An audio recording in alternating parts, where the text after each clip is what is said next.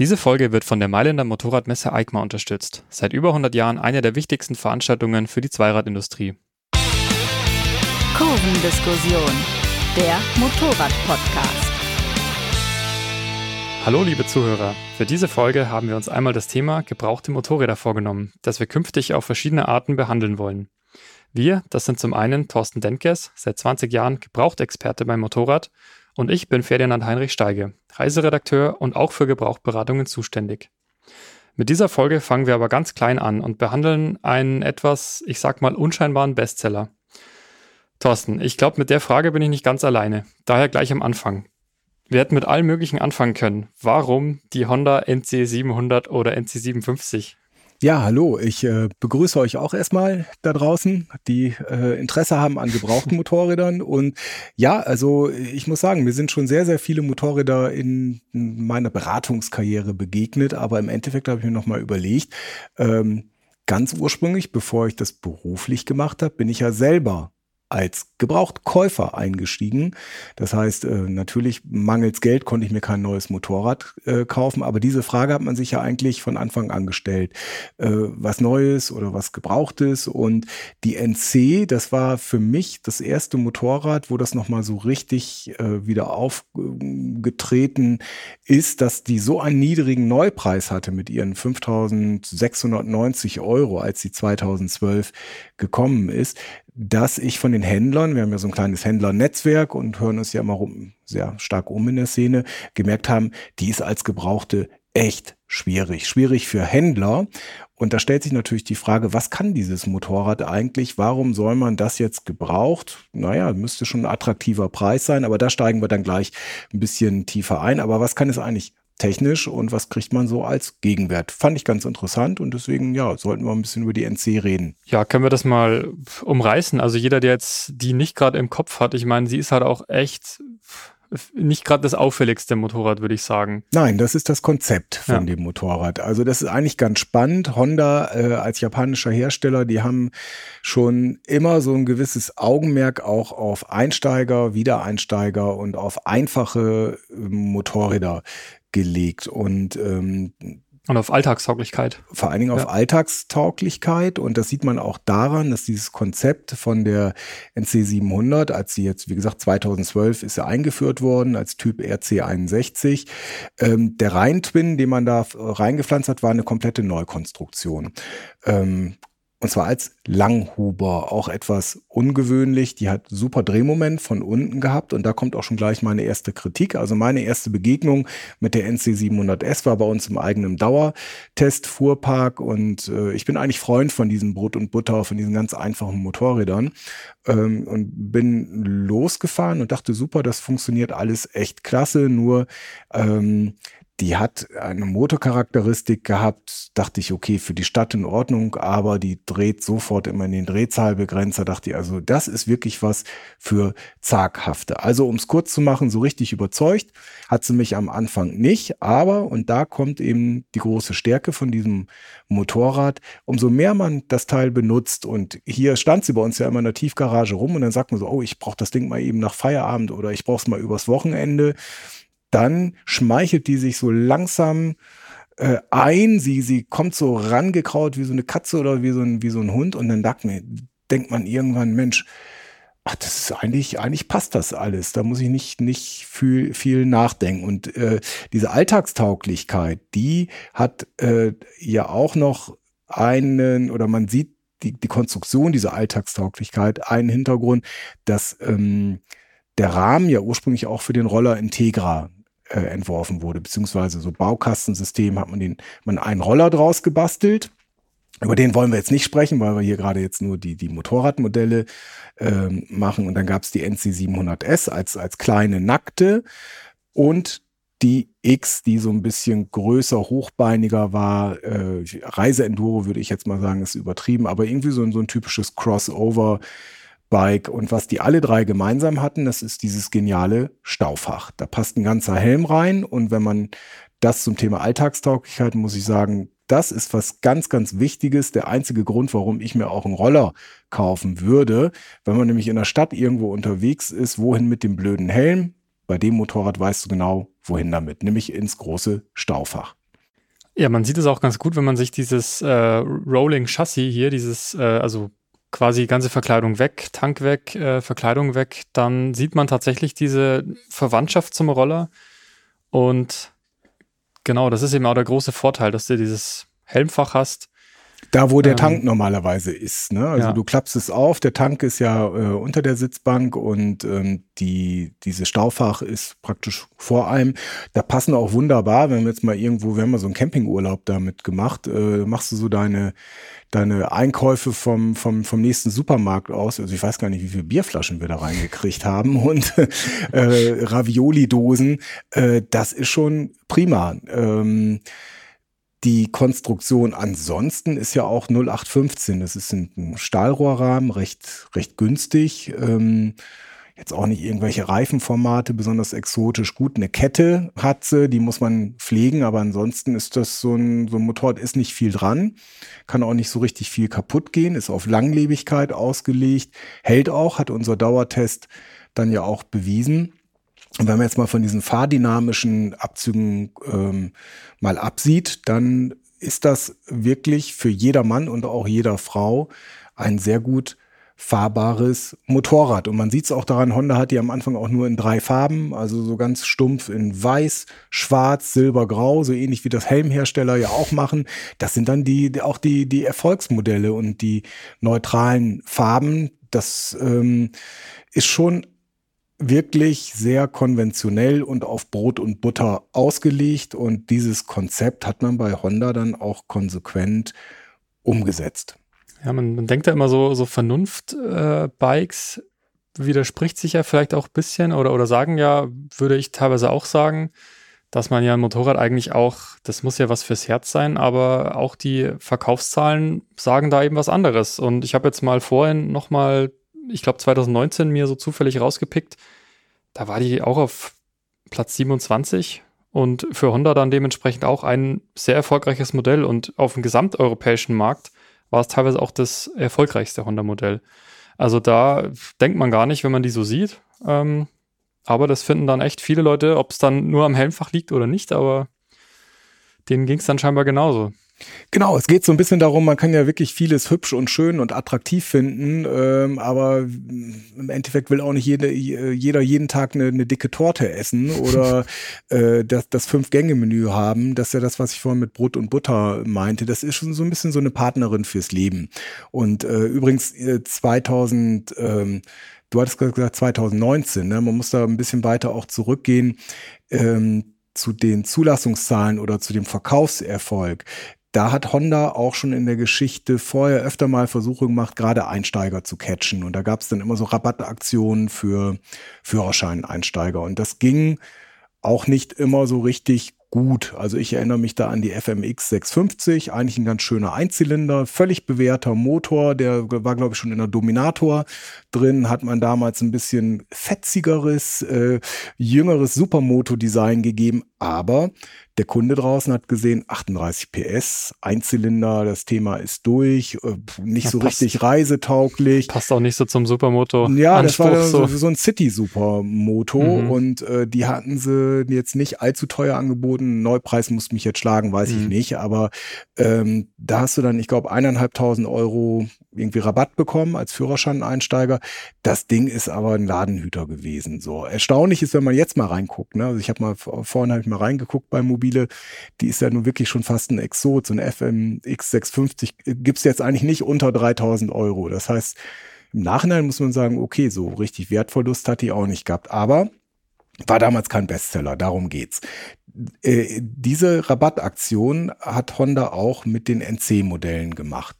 Und ähm, also mein erster Eindruck war, boah, ist das Motorrad dröge. Wer kauft sich sowas? 48 PS, okay. So wollte ich es jetzt nicht sagen, aber ja, ein paar, ja die, die, äh, die Frage schwingt ja mit. So. Ein paar Einsteiger, du gibst äh, äh, die, die vielleicht auch mit diesen 48 PS gut bedient sind, aber jetzt sag ich mal, als fortgeschrittener Motorradfahrer war das, was ich vorhin meinte, mit diesen Drehzahlbegrenzer bei dieser ersten 700er Serie, also nicht landstraßentauglich, hat einfach keinen Bock gemacht auf der Landstraße. Ähm, in der Stadt alles super, aber ich, für die Stadt würde ich mir dann eher einen Roller kaufen. Mhm. Also ich habe es damals nicht so ganz verstanden bis wir, wie gesagt, diesen Campingurlaub äh, da gemacht hatten und dann merkt man irgendwie, ey, so zum nett rumcruisen und praktisch und hier und da und zuverlässig, geht sogar auf der Autobahn und äh, ja, und vor allen Dingen auch dieses DCT-Getriebe. Das was wollte ja ich gerade fragen, mhm. hatte die das schon? Weil das trotz aller Brot und Butter, das ist ja doch was Besonderes.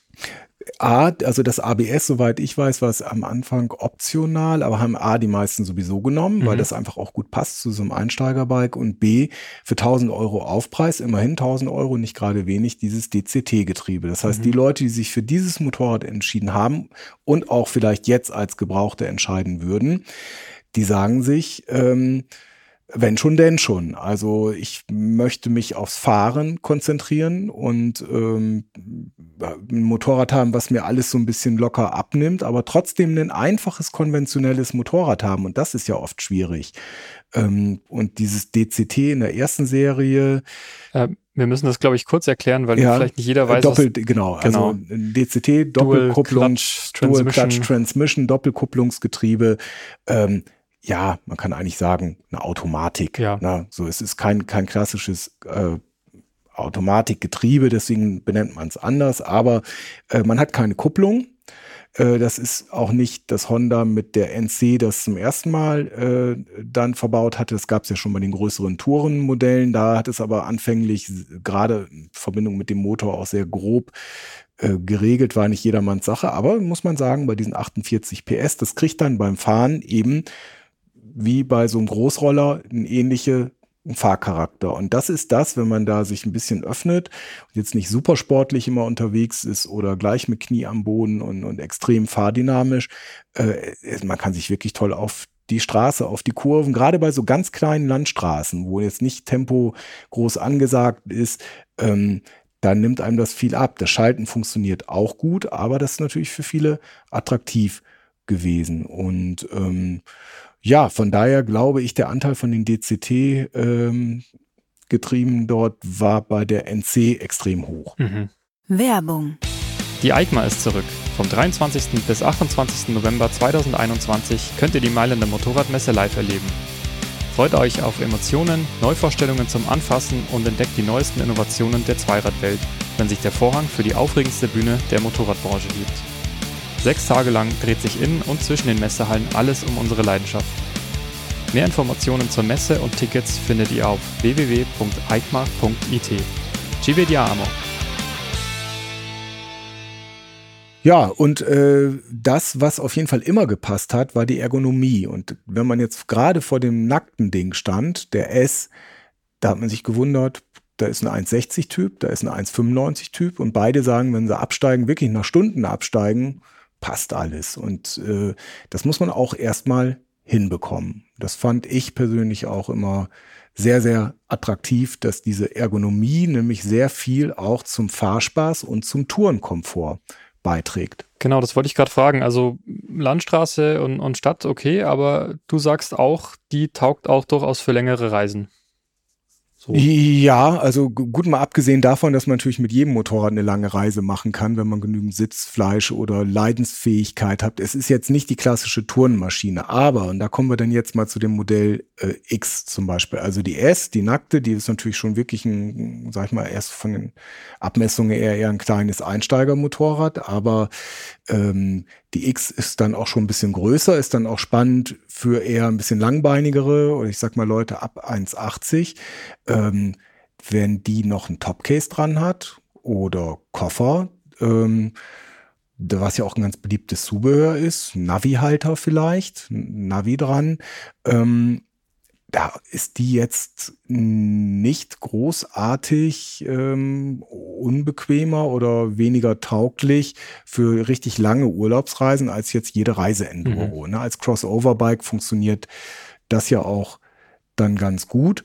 Äh, auf der Autobahn fehlt vielleicht ein bisschen Leistung, aber die versucht man ja eigentlich auch zu vermeiden. Also ich sag mal spätestens ab Alpen und wenn es dann sogar noch mehr ins Eingemachte geht, also irgendwo auf, auf kleineren Schotterstrecken, hat die dann auch aufgrund des Gewichtes, 215 Kilo ist jetzt auch nicht so richtig wenig, aber das fühlt sich alles leichter an. Das liegt natürlich an diesem extrem tief gezogenen Rahmen Der Schwerpunkt ist sehr weit unten. Das fährt sich echt Narren und Idioten sicher. Und das ist was, das manche Enduros ja gar nicht haben. Oder klassische Enduros. Und deswegen funktioniert auch so eine S zum Beispiel ganz gut. Wir hatten auch gerade so eine Leserstory aus äh, Albanien, äh, zwei so knapp unter 30-jährige Töchter, die mit ihrem äh, Vater durch Albanien wirklich wilde, dangerous Roads gefahren sind. Und ähm, die eine hatte eben auch die NC 700S und sagte, naja, also als Charakteristikum für das Motorrad, mh, hm, das ist ein unauffälliges, aber völlig äh, einfach zu fahrendes Motorrad. Und darauf kommt es an. Also sie vermittelt, diese Maschine vermittelt einfach Sicherheit. Und das macht natürlich in sehr vielen Lebenslagen auch unterwegs auf Tour genau den entscheidenden Punkt aus. Ich glaube, man hat da vielleicht manchmal auch einen anderen Blick drauf oder vergisst vielleicht, dass manche Leute wirklich auch genau sowas an einem Motorrad halt schätzen, dass es eben, ja, dass sie sich wirklich auf das Fahren konzentrieren können, auf den Fahrtwind, wie auch immer. Ja, und dass, dass das für sie halt auch voll in Ordnung ist. Also, dass da nicht jeder so ein Motorrad braucht, das schon von weitem auffällt, das laut ist, das viel Leistung hat, sondern ich steige auf, ich fühle mich wohl. Man hat dann ja auch ein bisschen nachgelegt mit der 57er. Da hat man ja ein bisschen in Richtung Fahrspaß hochgedreht, sprich paar PS mehr. Ne? Wie viele also, sind es denn? Naja, insgesamt sieben. Man muss auch dazu sagen, wie gesagt, die, äh, erst gab's die, ähm, die NC 700S nur mit mit dem Schaltgetriebe nur mit 48 PS, also rein auf Einsteiger zugeschnitten und mit voller Leistung mit dem DCT-Getriebe und später gab es auch so eine, so eine volle Leistungsversion mit, glaube 52 PS. Aber das, also Fahrt, man merkt es nicht richtig beim Fahren. Und andersrum ist es ja spannender, wenn man jetzt als Gebrauchtkäufer so eine 52 PS Version hat, möchte aber wieder 48 haben, also eine Drosselung kostet knapp über 100 Euro. Das ist, ähm, also so gesehen ist sie natürlich auch im Fokus von diesen ganzen 48 PS Führerschein-Menschen. Äh, die paar PS mehr bei der 700er die haben den Brei nicht fett gemacht. Bei der 750er, die dann ab 2014 kam, mit den 55 PS, die hat ein bisschen andere Motorcharakteristik, die ist auch nicht ganz so abriegelnd, was ich ja vorhin meinte, da beim Ampelstart, äh, da geht schon ein bisschen mehr und ab 2018 hat man dann nochmal die Drehzahlgrenze von 6.500 auf 7.500 hochgelegt, aber da bin ich auch schon mal für gescholten worden von einem Leser.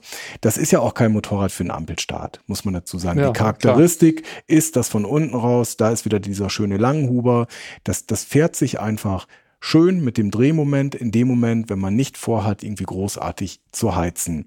Und äh, das geht natürlich mit beiden Modellen, mit der S und der X, sehr gut. Und wie gesagt, was man an dieser Leserin von uns, diese Leserstory geliefert hat, gut sehen kann, also nach Albanien, da trauen sich manche nur mit einer voll aufgerüsteten Adventure Enduro irgendwie hin und machen eine riesige Planung. Und die hat das sehr schön widerlegt. Die sind nämlich einfach diese Straße gefahren und haben ein Motorrad gehabt, was ihnen keine Angst gemacht hat. Mhm. Und äh, dann überwindet man eben auch die schwierigsten unasphaltierten Bergpässe. Wobei ich jetzt schon auch dazu sagen muss, nein, es ist keine Enduro, nein, sie ist nicht richtig für Offroad äh, tauglich, dazu fehlt der Federweg und die Reifendimensionen sind, sind natürlich nicht, also man muss sich nicht vorstellen, dass man damit irgendwie an irgendeiner Romaniacs äh, mal eben schnell teilnehmen kann, sondern er hat gewisse Schotterstreckenfähigkeiten ja, und das, genau, ähm, das, was halt eigentlich jedes Crossover-Motorrad mit etwas mehr Federweg noch recht gut wegsteckt eigentlich, aber Klar. Genau. Ab, ab einer gewissen äh, Schwierigkeitsstufe oder ab einem gewissen Tempo wird das halt dann etwas Material vernichten vielleicht. Genau, nochmal zurück zu der ähm, zu der Modellhistorie. Also 2016 hat man dann auch nochmal ein bisschen die Elektronik verbessert vom, vom DCT. Wie gesagt, das sind alles so ganz kleine, feine Modifikationen. Und im Endeffekt jetzt ab 2021 äh, gibt es ja die, die Neuauflage nochmal der, der NC57X. Die ist aber jetzt hier nicht in unserem Fokus, weil sie ja als Gebrauchte noch gar nicht verfügbar ist. Und man muss auch sagen, die Preise sind dann auch schleichend, genau wie diese Verbesserungen schleichend hochgegangen sind, ist der Preis auch hochgegangen. Ja. Wenn ich denke 5690 am Anfang, das klingt so richtig einsteigerfreundlich oder auch Wiedereinsteiger, Späteinsteigerfreundlich. Ähm, da war man dann schon 2018 weit über 7000 Euro und ich glaube, die 2020er mit DCT-Getriebe ist man schon bei 9100 Euro. Da kommt man natürlich dann das auch in. Das ist schon, ja. schon nicht mehr jetzt so ganz der Schnapper und mhm. da muss man gucken, äh, für wie viel wird die denn gebraucht gehandelt. Mhm. So, und jetzt, äh, genau, Frage an dich, nur so aus dem Bauch raus, Ferdinand. Also so eine NC 700, 2012, fast schon zehn Jahre alt. Mhm. Ne? Einsteigerding, wie gesagt, bei Händlern wurden die teilweise für 5000 rausgeschoben. Dann hat noch jemand meinetwegen diesen Führerscheinbonus in Kauf genommen. Also im Endeffekt hat er äh, unter 4000 Euro damals neu bezahlt. So, angenommen, der ist drauf sitzen geblieben, auf dem Teil schön gefahren, hat sich gefreut und will sie jetzt an dich verkaufen oder an ja, irgendeinen Bekannten von dir, der jetzt einsteigen will.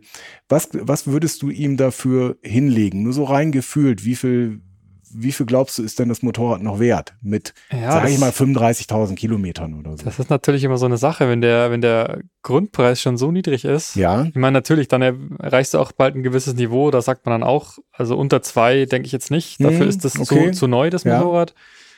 Ich würde jetzt mal ja, um die 3000. Ja, gut, vermute ich jetzt mal. Finde ich nämlich schon, es ist tatsächlich so, du findest kaum welche unter 3000, auch mhm. nicht von den älteren. Gefühlt würde ich jetzt aber sagen, ja, verrückt eigentlich. Ne? Ja. Also da ist ja ähm, 2000 Euro hätte ich jetzt mal gesagt, okay, für ein gut dastehendes Motorrad, eventuell sogar noch mit dem, mit dem ABS-Bonus. Ähm, da sind wir dabei, weil langlebig ist sie, das wissen wir, aber das ist nach wie vor ein sehr konventionelles Teil. Also sie wird dann sogar dafür recht teuer gehandelt und das ist auch das, was mir die Händler zurückgespiegelt haben. Die mögen sie nämlich gar nicht so gerne, außer Honda Vertragshändler, die sie nach, also da ist natürlich ein schöner Anker. Erstmal, mhm. du findest neue Kunden, eventuell über den Führerscheinrabatt. Nach zwei Jahren steigen sie um auf hoffentlich die nächstgrößte, größere Honda oder wenn es mehr äh, Markenhändler sind, ist dann der Anschluss gewährleistet und so ist das eigentliche Konzept, aber für so einen normalen Gebrauchthändler, der ganz viel reinnimmt, ankauft, äh, ankauft auch, ähm, der hat äh, natürlich schlechte Karten. Ja, da bleibt, bleibt ne? nicht viel übrig, oder? Da bleibt eigentlich. Also ich kann sie auch nicht teuer anbieten eigentlich, weil. Nee, nee, und für ja. 1000 Euro ankaufen und dann für 2000 verkaufen, das funktioniert nicht. Da gibt es mhm. kein Angebot. Und wenn er sie aber für zweieinhalb oder zwei ankauft, muss er fast dreieinhalb dafür auch nehmen mit Händlergewährleistung. Also es ist eigentlich ein gar nicht so einfaches Gebrauchtmodell für Händler schon mal gar nicht. Gebraucht muss man gucken, wie sie gepflegt wurde und ob da irgendwelche Stolpersteine drin sind, eben jetzt viele Folgekosten, Wartungsstau. Aber wenn das nicht der Fall ist, ist es ein tolles Gebrauchtmotorrad für Einsteiger oder eben für so Leute, die sagen, sie suchen sich eigentlich ein ganz unkompliziertes Tourenmotorrad. Du hast noch gesagt, dass ähm, DCT ist auch zuverlässig. Gibt es da, außer dass es dadurch ein bisschen schwerer wird, das Motorrad, gibt es da noch andere Nachteile, sage ich mal? Weil schalten kann ich ja trotzdem über diese Lenkerarmatur. Genau, du kannst nur nicht kuppeln und genau. ist aber, wie gesagt, das, das Motorrad fährt sich so so easy durch den niedrigen Schwerpunkt, dass da jetzt auch nicht große Kupplungsakrobatik äh, gefragt ist, anders als eben, wie gesagt, bei den DCTs von den, von den größeren Tourenmotorrädern von Honda, da finde ich es teilweise nicht so gut. Also bei dem Motorrad passt es einfach mhm. wie, wie Faust aufs Auge. Also es ist wirklich eine Empfehlung. Und Verbrauch und Servicekosten sind dadurch jetzt auch nicht wesentlich. Nein, nein, nein. Die sind ja sowieso, das ist ja auch, spricht ja auch alles für dieses Motorrad. Äh, günstiger Verbrauch, gute Reichweite, tolle, wie gesagt, tolle Möglichkeiten, äh, Gepäck mitzunehmen, soziustauglich. Also die hat ganz, ganz viele Attribute, ähm, die bei diesem Motorrad, dass man sagen kann, okay, kostet mich nicht viel, kann ich für alle Situationen gebrauchen. Wie gesagt, Nachteil ist so ein bisschen die, die Fahrdynamik fehlt, wenn man fortgeschritten ist aber für jemanden, der einen gesunden Einstieg in, in das Motorradfahrerleben haben will, von mir eine absolute Empfehlung. Das Einzige ist eben, wie gesagt, dass ich die Gebrauchtpreise ich persönlich relativ hoch finde und dann denke, na, könnte man auch mal nach Alternativen schauen. Genau. Das wäre nämlich noch der, der Blick über den Tellerrand. Ja. Der, was gar nicht so einfach ist bei dem Modell, weil es eben diese paar speziellen Features hat, ja, DCT-Helmfach und sowas, das bietet Genau. natürlich keine andere in dem, in dem, in der Klasse. Eben, aber wer einfach ein einfach zu fahrendes, preisgünstiges Einsteigermotorrad sucht und, und ich sage jetzt mal, wir gehen ja davon aus, also 3000 Euro, so Pi mal Daumen oder vielleicht ein bisschen weniger, wird der Gebrauchtkäufer für so eine NC auch ausgeben. Es sei denn, er sucht speziell das Modell und will ein neuwertiges haben und gibt dann auch 5.000, 6.000 Euro aus. Aber da ist dann ja irgendwo auch die Gebrauchtgrenze, weil dann Mhm. kauft man das ja neu. Also wenn man ja blöd, wenn man 500 Euro weniger als Neupreis ausgibt für ein zwei, drei Jahre oder noch älteres Motorrad. Ne? Und da gibt's natürlich also für die, für die nackte Version, für die NC 700S, Konkurrenten wie zum Beispiel eine ER6 von, von Kawasaki, die ist massenhaft auf dem Markt, ähm, hat auch ähm, wird auch oft mit 48 PS angeboten, sonst hat sie ja 72. Also die gibt's, sag ich mal, so für zweieinhalbtausend Euro, was wirklich vernünftiges. Auch wieder Argument ABS, weil sonst könnten wir natürlich ganz weit zurückklappen bis in die 90er Jahre rein, irgend so eine CB500 nehmen von Honda, die gibt's für, für unter 1000 Euro, die sich übrigens sehr ähnlich fährt. Also wer eine, eine CB500 damals den Zweizylinder Reihen-Twin mit, mit ähm, auch einer ähnlichen Leistung mit der NC vergleicht und auf dieses eben tolle Helmfach und ABS verzichten kann, ist damit gut bedient. Aber um so ungefähr in der gleichen Art zu bleiben, eine SV650 lässt sich auch super einfach fahren und äh, ist auch schon locker für 2000 Euro. Richtig gute Modelle sind dort zu finden. Und wenn wir dann in Richtung Konkurrenz oder Alternative zum, zur NC 700 oder 750 dann sogar auch X gehen, ähm, die so als Art Crossover-Bike Ja, äh, schon ein bisschen höherbeiniges, dann würde ich zum Beispiel eine Versys, gibt's mit ABS, Ja. also Kawasaki Versys, ähm, oder eine V-Strom, kriegt man auch um die 3000 rum und sind vielleicht nicht ganz so leicht zu fahren, aber immer noch super einfach. ja, drei, ja, 3000 könnt, Das ist eben der Ja. Sprung, das waren beides Bestseller mhm. Die sich sehr gut verkauft haben und auch schon lange genug auf dem Markt sind, dass man da dann eine vielleicht mit 10.000, 20.000 Kilometern mehr bekommt, was aber bei allen von diesen genannten Motorrädern motorseitig kein Problem ist, sind keine Einzylinder, die halten locker, auch bei nicht ganz so guter Pflege sind die technisch wirklich unproblematisch und für jemand, der ein unkompliziertes Reisetouren oder eben Einsteiger, Späteinsteiger Motorrad suchst, sind die hochbeinigen ganz gut. Und ansonsten, wie gesagt, also alternativ zur NC 700S auch mal umgucken nach einer ER6 oder nach einer SV 650 sind, sind charakterlich auch sehr ähnlich. Mhm. Also klare, klare Empfehlung vom Gebrauchtexperten. Die klare Empfehlung ist, dass man, äh, dass man nach Alternativen sich umschauen soll, um sich dann für sein Lieblingsmodell zu entscheiden. Genau. Okay, dann vielen Dank euch fürs Zuhören. Äh, wie ihr wisst, wir freuen uns immer über Lob und Kritik und wenn ihr uns bis hierhin zugehört habt, dann interessiert uns jetzt aber besonders, wie gut euch denn Folgen zu einzelnen Motorrädern gefallen. Und wenn, welche Gebrauchte euch denn besonders interessieren würde. Genau, nennt uns frank und frei eure Gebrauchtmodelle. Wir würden gerne eine Auswahl treffen, mal gucken, äh, wo sich das Interesse so hinbewegt. Es gibt tausende von verschiedenen Motorrädern. Wir freuen uns drauf, äh, irgendwelche in den Fokus zu nehmen und genauer unter die Lupe. Genau. Ja, schreibt uns gerne ein paar Zeilen an podcast.motorradonline.de. Danke und auf Wiederhören. Tschüss.